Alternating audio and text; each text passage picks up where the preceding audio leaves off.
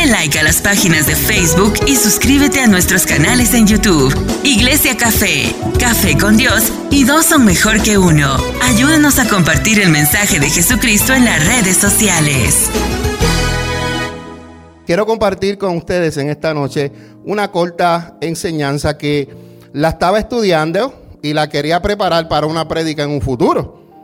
Porque yo soy de las personas que, si usted un día, usted un día se sienta conmigo, usted va a ver que yo tengo folders y tengo prédicas del 2017, 2018, 2019, 2020, 2021, 2022, porque yo todas mis prédicas las guardo en folders. Yo puedo predicar prédicas que yo prediqué cuando yo empecé a ser pastor, porque las tengo guardadas. Y a veces yo me río porque la manera que yo hice las prédicas anteriormente no es de la misma manera que yo las hago ahora, porque el Espíritu Santo me va enseñando más. Yo hacía unas prédicas que ahora yo las leo y yo digo, wow. Y ahora de la manera en que Dios me, ha enseñado es diferente a la manera en que yo empecé. Y es bueno ver esas cosas porque tú ves el progreso donde Dios te va llevando, tu crecimiento como Dios te va llevando. Una de las cosas que el Señor me ha dicho, a mí me gusta enseñar.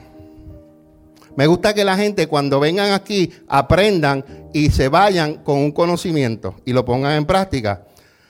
Siempre yo, la mayoría de las veces en la otra, en el otro lugar, yo enseñaba con PowerPoint y por vago, porque es la palabra, por, dilo Greg, por vago, pastor.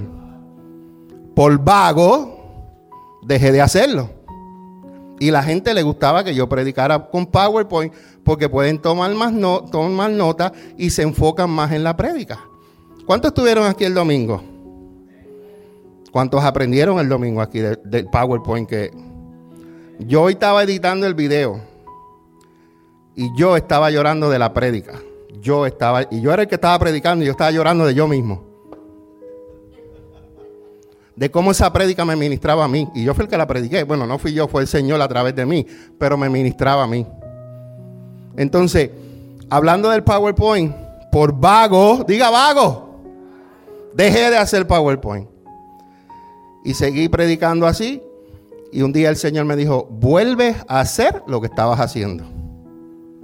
Y yo volví a hacerlo. Después otra vez, dejé de hacerlo. Y otra vez, empecé a hacerlo. ¿Y por qué lo dejé hacer?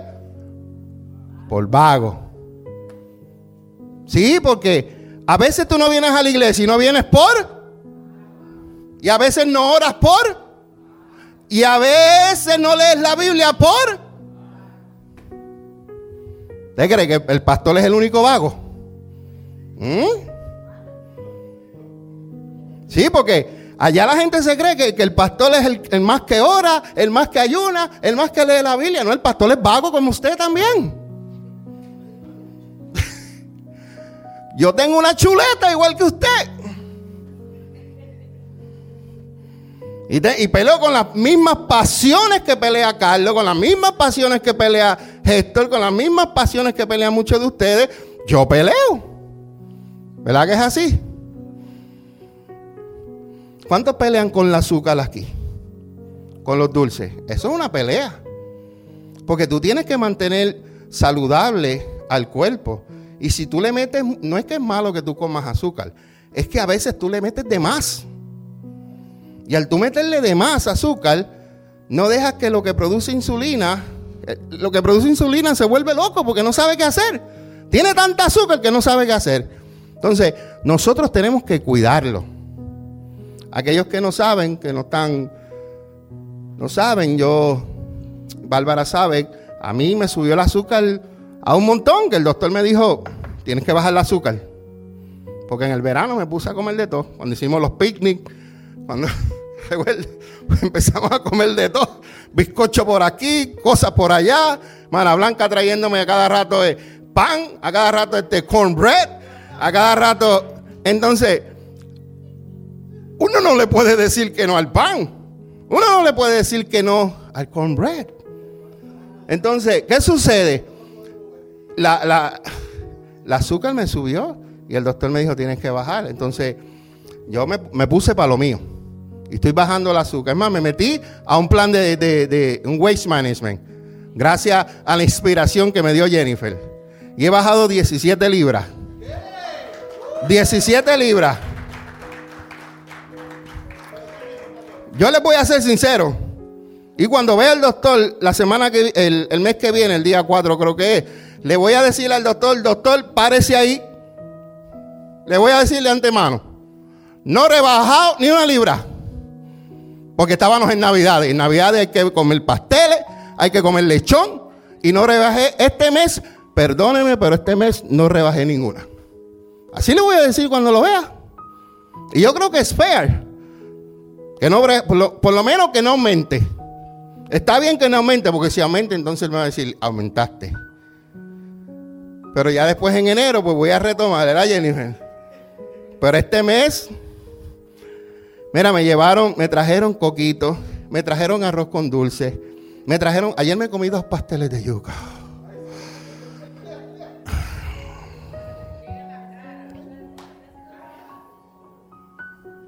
El domingo me llevaron un pastelón. Sopa le llevaron a Daniela. Entonces, uno como tiene un corazón tan blandito, como había un anuncio, recuerda el, anuncio que decía, es que tengo un corazón tan blandito. Cinta azul, ¿te recuerda ese comercial más viejo que... Es que tengo el corazón blandito. Y uno no puede decir que no. Hermana, si usted me traía el coquito, yo le decía que no, usted se iba a sentir molesta. Hermana Blanca, ¿cuántas veces yo le dije a usted que no me trajera pan? Hermana, usted lo traía, yo lo cogía. Aunque yo le hubiera dicho que no lo trajía, yo lo cogía.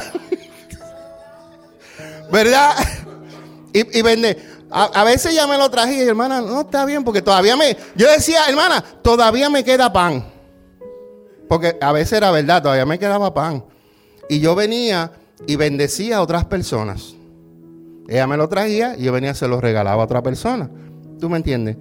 Porque es difícil, es difícil a veces tú decirle a una persona no porque estás aguantando la bendición de ellos. Ellos me quieren bendecir a mí y al yo decirle que no, les estoy parando la bendición. Entonces yo les digo que sí, porque tengo el corazón blandito, número uno, y número dos, porque yo quiero que Dios la bendiga. Yo quiero que Dios te bendiga. Yo quiero que Dios te bendiga. Hay veces que me invitan a comer y a veces mi esposa tiene planes y yo le digo, cancela los planes. Vamos a comer. Yo la, yo la agarro así. Si no vamos a comer, tienes que cocinar. y ahí dice, pues está bien, vamos a comer, dile que sí. Yo la, yo la agarro así, si, no tienes que cocinarme. Entonces viene pa y nos vamos a comer. Pero es bueno porque en esto vemos que porque yo tenía un problema. Yo les voy a decir, yo tenía un problema. Yo antes, cuando la gente me quería bendecir, yo los paraba y les decía que no. Yo dije, no. Pero después Dios me corrigió y me enseñó que cuando yo paro la bendición hacia mí, también estoy parando la que Dios le va a dar a él. Porque Dios bendice al dador alegre. Él me está dando con alegría y Dios lo bendice. Pero si yo no le agarro la bendición, Dios no lo bendice a él. Entonces yo estaba bloqueando. Y aprendí eso y pues eh, gracias a Dios, si usted, si usted lo hace, pues no lo haga para que no pare la bendición de su hermano. Eh, Greg, ya que estás ahí sentado, búscame en Lucas capítulo 14, versículo 7 al, por ahí para abajo, yo te digo hasta dónde. Lucas capítulo 14, versículo 7. En estos versículos vamos a hablar acerca de la humildad. En estos versículos Jesús enseña acerca de la humildad. Diga, hay humildad y hay humildad que no es humildad. Hay humildad que es verdadera y hay humildad que es una humildad falsa. Entonces, hoy vamos a hablar de eso. Vamos a hablar Lucas capítulo 14, versículo 7. Dice la palabra del Señor que cuando Jesús vio que todos los invitados a la cena trataban de sentarse en los lugares de honor cerca de la cabecera de la mesa, les dio el siguiente consejo. Número 8 dice, cuando te inviten a una fiesta de bodas, no te sientes en el lugar de honor. ¿Qué pasaría si invitaron a alguien más distinguido que tú? El versículo 9 dice, el anfitrión vendría y te diría, cédele tu asiento a esta persona. Entonces tú te sentirías avergonzado y tendrías que sentarte en cualquier otro lugar que haya quedado libre al final de la mesa. El versículo 10 dice, más bien ocupa el lugar más humilde al final de la mesa. Entonces, cuando el anfitrión te vea, vendrá y te dirá, amigo, amigo, tenemos un lugar mejor para ti. Entonces serás honrado delante de todos los demás invitados. Y el número 11 dice, pues aquellos que se exaltan a sí mismos serán humillados. Y los que se humillan a sí mismos serán exaltados. Qué hermosa palabra del Señor. Padre, te damos gracias, Señor, por esta hermosa palabra. Gracias porque cada día, Señor, tú nos enseñas. Cada día, Señor, aprendemos más y sabemos, Señor, que en esta hora, Señor, tú vas a depositar esta palabra en nuestros corazones y yo sé que ella va a dar fruto, Señor, en el tiempo que tú decidas. Gracias porque tú eres el que cuida la semilla y tú, Señor, Padre, sabemos que la vas a cuidar y va a dar fruto en su tiempo. Gracias Espíritu Santo porque tú tienes el control de todo lo que hagamos en este lugar. Padre, oramos en el nombre de Jesús. Amén, amén y amén. Qué lindo es hablar de la palabra del Señor. Esta enseñanza, enseñanza acerca de la humildad. Jesucristo está hablando, llega un lugar y en este lugar Jesús es, siempre Jesús que llegaba a un lugar, él se sentaba y observaba.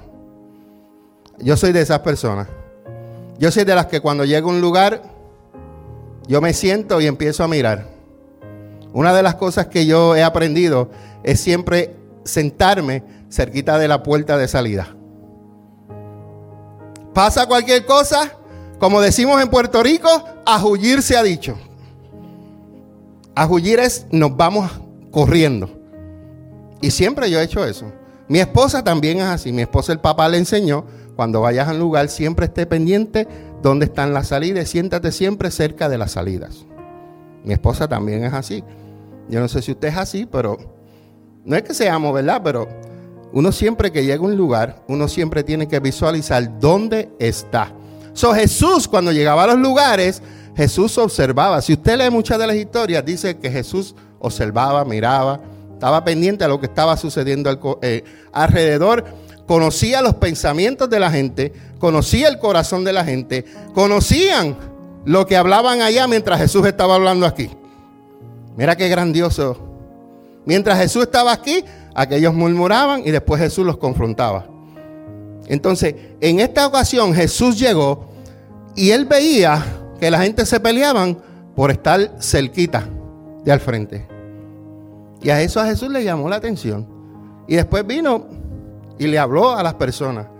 Y él lo que quiere enseñarnos aquí es que nosotros tenemos que estar en un lugar donde el Señor nos llame. ¿Dónde estaba David? Trabajando, pastoreando. David estaba en un lugar donde Dios lo, llamó para que él trabajara para él. Nosotros tenemos que estar ocupados para el Señor, pero no tenemos que estar, no sé si se recuerdan de la, de la movie Shrek, se recuerdan Donkey, pick me, pick me. Yo no sé si usted lo vio, la, esta movie. Entonces usted no tiene que ser de esos. Usted tiene que mantenerse tranquilito, que cuando Dios lo mire, lo que usted está haciendo escondido, Dios lo va a poner en público. Dios lo va a sacar del anonimato y lo va a poner donde Dios lo quiere exhibir. No busque exhibirse usted mismo. Hay gente que quieren exhibirse por ellos mismos y no brillan. Y si brillan, brillan opacados. Y si brillan, brillan por un poquito de tiempo y después no los ves más que no brillan. ¿Por qué? Porque ellos mismos fueron los que se fueron llamados. Pero cuando tú te dejas llamar por el Señor, Dios te pone en un lugar de brillo donde tú vas a brillar simplemente por llegar ahí en la presencia. Quiero hacerte esta pregunta. ¿Qué es humillarse a sí mismo? Hay quienes piensan que ser humilde significa menospreciarse a uno mismo. Hay veces que la gente dice, no, este, yo tengo este pantalón roto, yo soy humilde. No, yo he visto esta camisa así, yo soy humilde y no me compro ropa y visto así, se menosprecian ellos mismos. ¿Te has escuchado de esas personas? Se menosprecian ellos mismos para decir que son humildes. Usted sabe que usted conoce, usted conoce pobres que son humildes y ricos que son humildes, pero también conoce ricos que son orgullosos y pobres son orgullosos. Eso no tiene nada que ver con lo que tú tengas o no tengas, eso tiene que ver con lo que está dentro de tu corazón. ¿Está conmigo? Entonces, pero las personas que son verdaderas humildes, como usted y como yo, nosotros nos comparamos con Cristo. La humildad tuya se tiene que comparar con la humildad de Cristo. La humildad de usted no se tiene que comparar con la humildad de otra persona.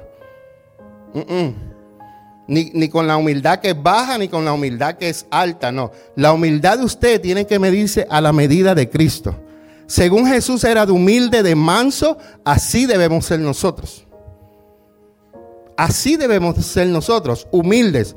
Entonces, cuando eres humilde, verdaderamente humilde, te comparas con Cristo y confiesas que tú eres pecador y reconoces tus limitaciones.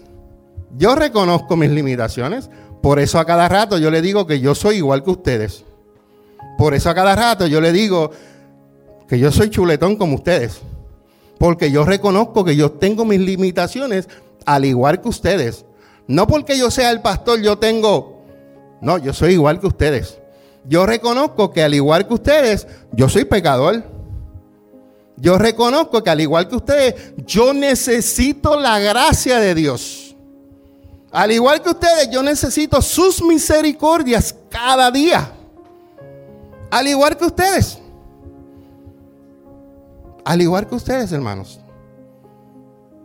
Entonces, cuando reconocemos que somos pecadores, reconocemos nuestras limitaciones, pero por otra parte, también nosotros necesitamos reconocer que tenemos fortalezas.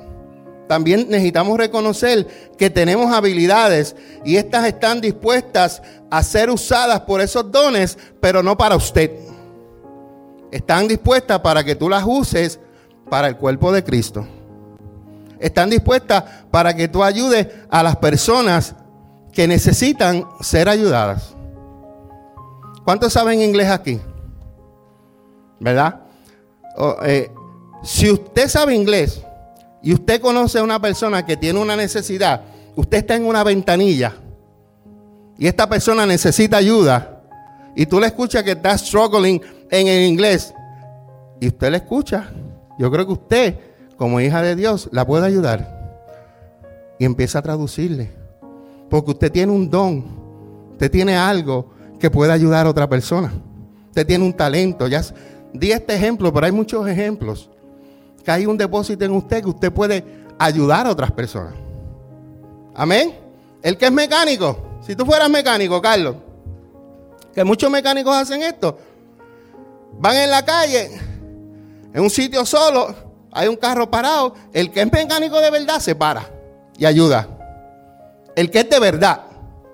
Porque el mecánico que, que lo que le gusta es coger los chavos fáciles y robarle a las viejitas que un trabajo de, 500 pesos se lo zampa en 2 mil pesos. No, esos no son mecánicos, los verdaderos, los que les gusta ayudar, los que les gusta servir. Un mecánico así va y ayuda, se para.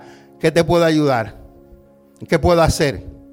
Entonces, cuando Dios te da estos talentos, estas cosas, están para el servicio, para que tú los pongas que en, en ayudar.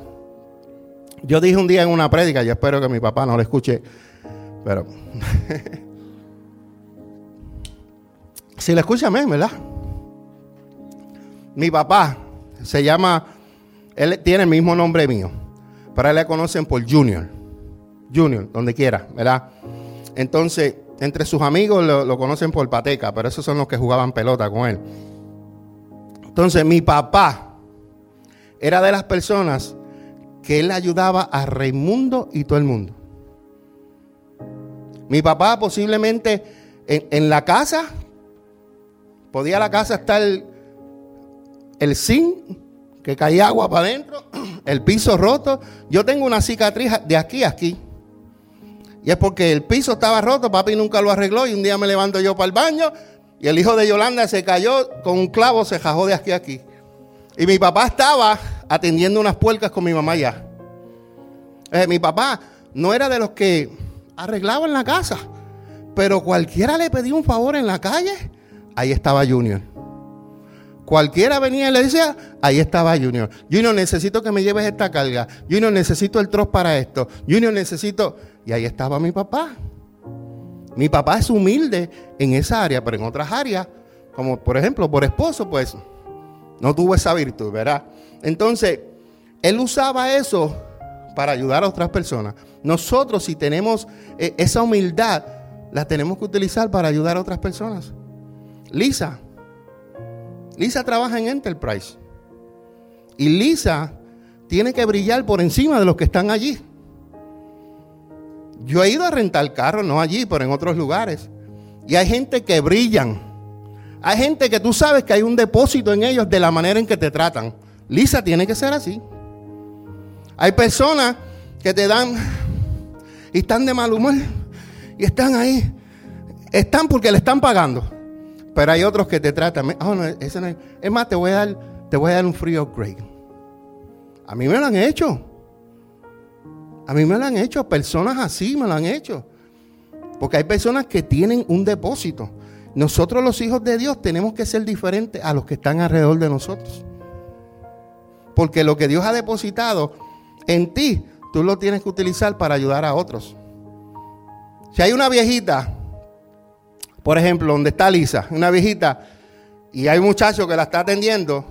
¿Sabes que a veces los viejitos hay que tenerle paciencia? No son tan rápidos como nosotros. A veces uno va al correo. Y a veces las viejitas van con 10 cajas. Y a mí me ha tocado estar aquí para yo llevar un paquetito. Tengo que esperar a la que está al frente mío. Yo, bueno. Y hay que tenerle paciencia. Entonces, hay veces que hay que los que están aquí no tienen la paciencia. Entonces, si Lisa ve que este muchacho no tiene paciencia, Lisa va a venir, vete, yo la, yo la atiendo. Porque Lisa tiene paciencia, tiene el amor de Dios. Lo que tiene depositado en ella, ella lo va a usar para bendecir y ayudar a otros. ¿Usted me entiende? Entonces, digo entonces y me recuerdo a la pastora, porque me dice, ¿estás diciendo mucho entonces? Y yo le digo, está bien, tranquila, yo lo voy a editar. Y eso mismo hice ahorita cuando dije entonces, lo edité. Entonces nosotros, yo lo digo para que se rían. Entonces seguimos. Ay, qué lindo. Gracias, Padre. Mateo, a ver si esto es verdad. Ah, sí, Mateo 23, 12, la referencia. Dice, Mateo 23, Mateo capítulo 23, versículo 11 y 12 nos dice así. Jesús hablando dice que el más importante en la iglesia café debe servir a los demás. O el que se cree más importante debe servir a los demás. ¿Lo tienes para tirarlo? ¿Todavía no? Ok. El más importante entre ustedes debe ser el sirviente de los demás. Usted no ha llegado a un lugar donde usted eh, hay una persona que se cree que es el espectáculo del show. ¿Verdad? Entonces, Jesús nos enseña, si tú te crees importante, ¿sabes qué? Tú tienes que servir. Porque en el reino de Dios, el versículo 12, hijo, dice, pero aquellos que se saltan a sí mismos serán humillados. Y los que se humillan a sí mismos serán qué? Exaltados. ¿Quién es el que te humilla? ¿Mm? Dios. ¿Y quién es el que te levanta y te salta? Dios. Proverbios 29, 13, no lo busqué, hijo, solamente lo voy a leer. Proverbios 29, 29, 23 dice, el orgullo termina en humillación, mientras que la humildad trae honra. Vuelvo y lo repito, el orgullo termina en humillación, mientras que la humillación trae honra. 29.13, Proverbios 29.13, ¿ok? Proverbios 29.13, para que lo apunte aquellos que están apuntando. Vuelvo otra vez, Lucas, dame buscarlo otra vez, la otra cita.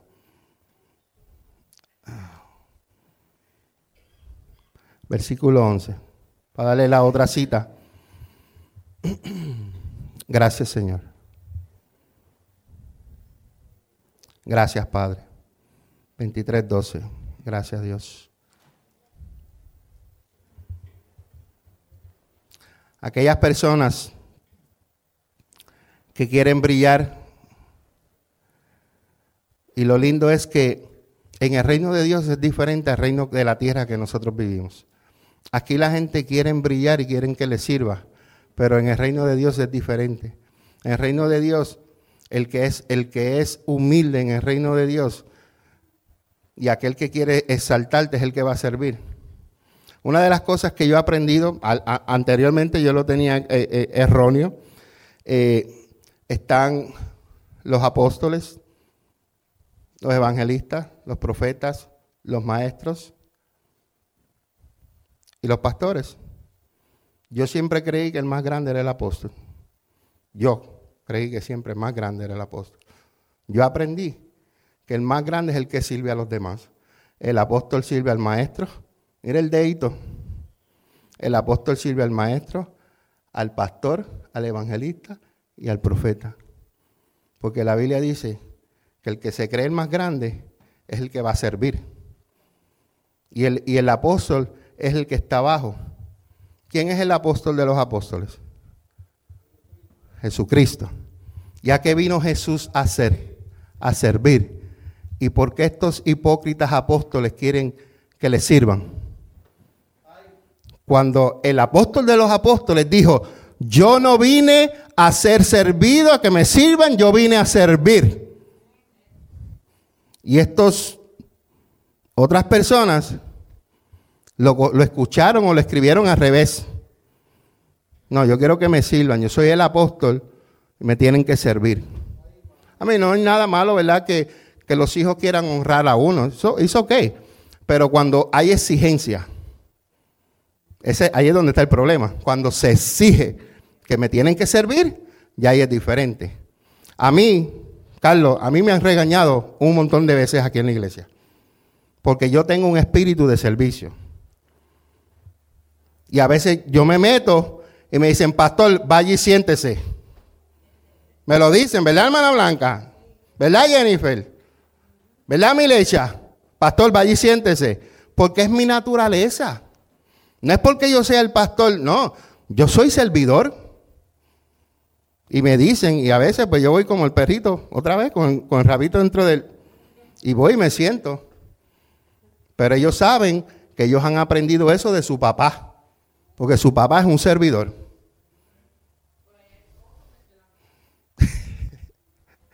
yo me meto con las mujeres. Yo me meto en todos lados a servir. Es que es así. Hay que servir. Nosotros hemos sido llamados para servir. Entonces, cuando tú estás sirviendo, Dios te ve que tú estás sirviendo. Dios te ve que tú estás trabajando. Y, no es que tú sirvas y, y estás, tírame la foto para que me vean que me están que estoy sirviendo para que la pongas en Facebook, para que veas que aquí estoy yo sirviendo. Lo que tú hagas escondido, el que lo va a ver es Dios. Y Dios te va tomando cuentita. Y tú lo haces de corazón. Y lo haces de corazón. Cuando vienes a ver, tienes una colecta y dices, este ya está ready para la promoción. Pero hasta que tú no aprendas a servir, no esperes una promoción. Hasta que tú no aprendas a, meterte ahí, a ser como el maestro, como el apóstol de los apóstoles, a servir, no esperes una promoción. Hay que aprender a servir. Disculpa, hijo, tírame el 24, porque de ahí es que empieza después Jesús a hablar. El 24. Dice, después comenzaron a discutir quién sería el más importante entre ellos. Yo espero que aquí en la iglesia no se pongan a discutir quién es más importante en la iglesia café, porque ahí yo tengo un bate y tengo un, bastón.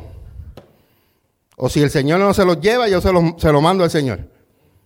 Como decía el apóstol mío. Entonces, ellos después comenzaron a discutir quién es el, el más importante entre ellos. Y Jesús les dijo, el 25, en este mundo, los reyes y los grandes hombres tratan a su pueblo con prepotencia. Sin embargo, son llamados amigos del pueblo. Les doy un ejemplo. A mí no me gusta hablar de política, pero les voy a dar un ejemplo. Había un gobernador en Puerto Rico de un color azul. Pillo, lo sacaron. Después que lo sacaron, volvieron y lo metieron. De eso está hablando. ¿Usted me entiende? Entonces, todos roban, pero son amigos del pueblo. ¿Usted me entiende? Entonces, el 26 hijo dice otra vez, pero entre ustedes y entre la iglesia café va a ser diferente, porque el más importante de ustedes deberá tomar el puesto más bajo y el líder, dice líder ahí o yo lo leí mal, dice el líder debe ser como un sirviente. Así que, por eso yo le enseñé al Lin, tú eres la líder de los líderes, pero tú eres la que debe servir. Tú no eres la líder que manda, tú eres la que sirve. Tú trabajas con ellos. Tú, tú um, delegas, pero trabajas. Porque Aileen también es supervisora, pero ser supervisor en un trabajo es diferente. Porque el, supervisor, el supervisor tú mandas y te sientas en la oficina.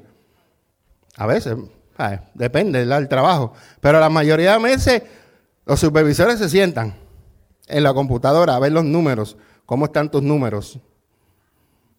¿Y cuánto tiempo tuviste parado y no moviste el forklift? ¿Verdad, Carlos? Y el downtime, se llama downtime. Yo sí que me paraba a hablar mucho. Gracias a Dios que no había ese sistema antes, porque si no, me hubieran votado. Entonces, ¿qué sucede?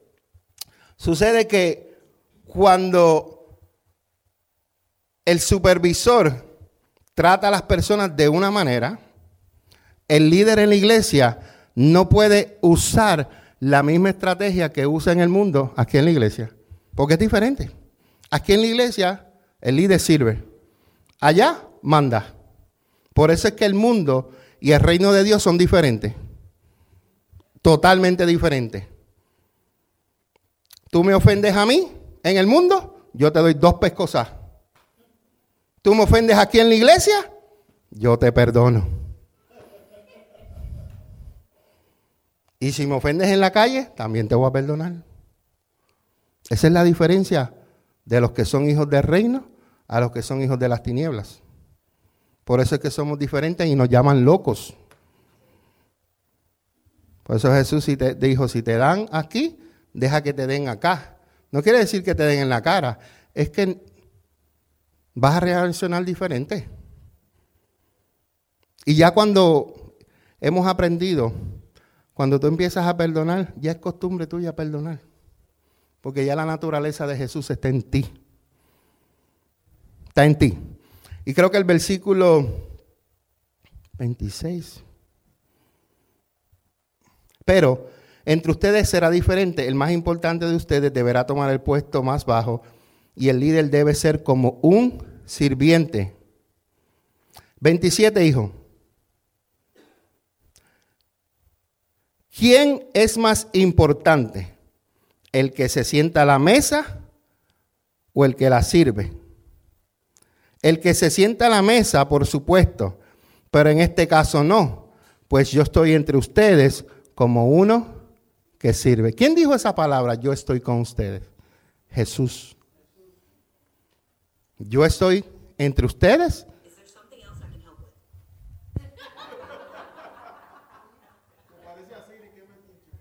Yo dije algo, yo la llamé. E, esto escucha a uno, ¿viste? Tengan cuidado. Me asusté de verdad. Pero Jesús dijo, en este caso no, porque yo estoy entre ustedes. Jesús nos da el ejemplo que Él vino a servir. Y nosotros, sus hijos, tenemos que seguir su ejemplo y ser servidores para que así, cuando el Señor nos vea que estamos sirviendo en amor, en humildad, con paciencia, el Señor nos va a ver. Y cuando el Señor nos vea, el Señor nos va a escoger. Pum, nos va a escoger. Muchos son los llamados, porque pocos quieren pagar el precio. Pocos quieren servir. Pocos quieren ser como Jesús. Son salvos, pero pocos quieren seguir al Maestro. Muchos hacen a Jesús. Yo creo en Jesús. Él es mi Salvador, pero pocos lo hacen mi Señor. Y esa es la diferencia entre aquellos que Dios usa más o que se dejan usar por Dios a aquellos que solamente están en la iglesia porque estos pagan el precio. Estos dicen, yo voy a morir al mí, yo voy a, yo voy a morir al yo. Y es difícil morir al yo. Es difícil. El tú dejar el ego tuyo al lado y decirle al Señor, quebrántame. Porque el, el ego tuyo y la humildad de Jesús no se mezclan, no pueden vivir juntos. El ego, el ego hay que dejarlo por un lado y, revestirte del amor de Jesucristo y de la humildad de Jesucristo para que, para que llegues a hacer lo que Dios quiere hacer contigo. Dale like a las páginas de Facebook y suscríbete a nuestros canales en YouTube. Iglesia Café, Café con Dios y dos son mejor que uno. Ayúdanos a compartir el mensaje de Jesucristo en las redes sociales.